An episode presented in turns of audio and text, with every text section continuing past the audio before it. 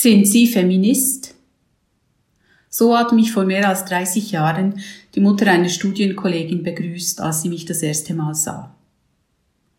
Ob sie mir das ansieht, dass ich Feministin bin, dachte ich mir, und gab ihr die richtige Antwort, die nämlich, dass ich Feministin sei, da unübersehbar weiblich und mich auch im richtigen Körper wohlfühlend. Es ging ihr selbstverständlich nur darum zu provozieren. Damit konnte ich leben. Ihre Tochter war damals sehr ähnlich unterwegs wie ich, feministische Literatur lesend und einsetzend für den ersten Frauenstreik ein paar Jahre später und in der Fachschaft für eine höhere Frauenquote an Professorinnen. 1987 war das. 16 Jahre nach der Einführung des Frauenstimmrechts und ich war gerade 21. Nicht leben konnte ich hingegen mit der fehlenden weiblichen Endung.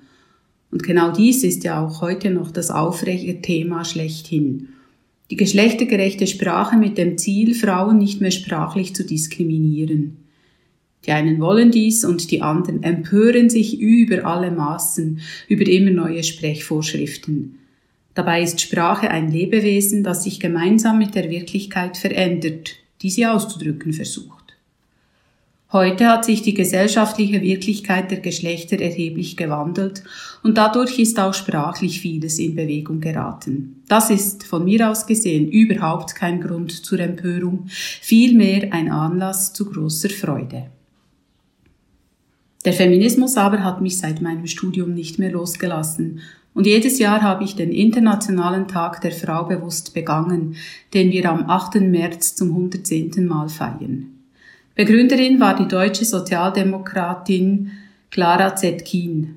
Auf ihre Anregung hin versammelten sich in mehreren Ländern, in der Schweiz, in Dänemark, Österreich und Schweden Frauen und forderten das Recht auf politische Mitbestimmung, gleichen Lohn wie die Männer sowie mehr Arbeits- und Gesundheitsschutz. Vor 110 Jahren zum ersten Mal. Doch noch immer verdienen Frauen in einigen Berufen weniger als Männer da sie auch heute noch mit 8% weniger Lohn in den Arbeitsprozess einsteigen. Im privaten Bereich übernehmen Frauen meistens die Hausarbeit und Kindererziehung. Gut, vielleicht nicht hier im Breitsch. Und im, vermutlichen, im beruflichen Bereich sind Frauen in Führungspositionen noch immer rar. Und die Vereinbarkeit von Beruf und Familie ist oft ein Karrierehindernis. Das mag auch für Männer stimmen. Deswegen ist dieser 8. März so wichtig. Und noch wichtiger ist die Haltung der Kirchen dazu. Kirchen verhalten sich in der Tendenz immer noch zu traditionell und deutlich zu wenig frauenfördernd.